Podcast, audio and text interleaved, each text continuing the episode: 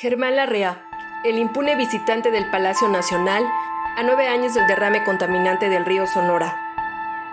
Llagas en el cuerpo, metales pesados en su sangre, enfermedades diversas en piel, ojos, cáncer, escasez de agua potable, incertidumbre sobre las condiciones sanitarias de animales, plantas y siembras. Es el panorama que sufren los habitantes alrededor de la cuenca del río Sonora. Mientras Germán Larrea Mota Velasco Incrementa su fortuna y coordina sus negocios visitando Palacio Nacional. Expansión de instalaciones mineras, nuevas inversiones, intervención y negociaciones en los megaproyectos federales. Todo ello en total impunidad.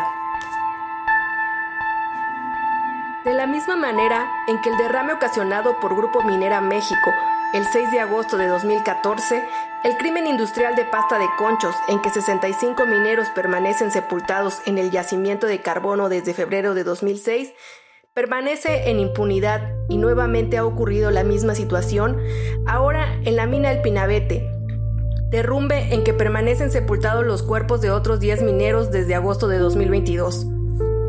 Lamentablemente es solo cuestión de tiempo para que otro derrame químico contaminante ocurra, sobre todo con la construcción de una nueva presa de Jales de Minera México, con una capacidad de almacenamiento 100 veces mayor a la presa que provocó el derrame hace nueve años.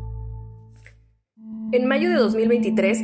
por dos días consecutivos, Germán Larrea Mota Velasco visitó Palacio Nacional, en el contexto de su ambición por adquirir Citibanamex, teniendo reuniones personales con el Ejecutivo Federal y funcionarios de alto nivel, pasta de conchos y la contaminación del río Sonora no fueron tema en estas reuniones, una impunidad otorgada de manera natural. A nueve años del derrame contaminante, los daños al medio ambiente permanecen, las enfermedades entre las personas afectadas se agudizan y Germán Larrea aumenta su riqueza destruyendo día a día el entorno natural,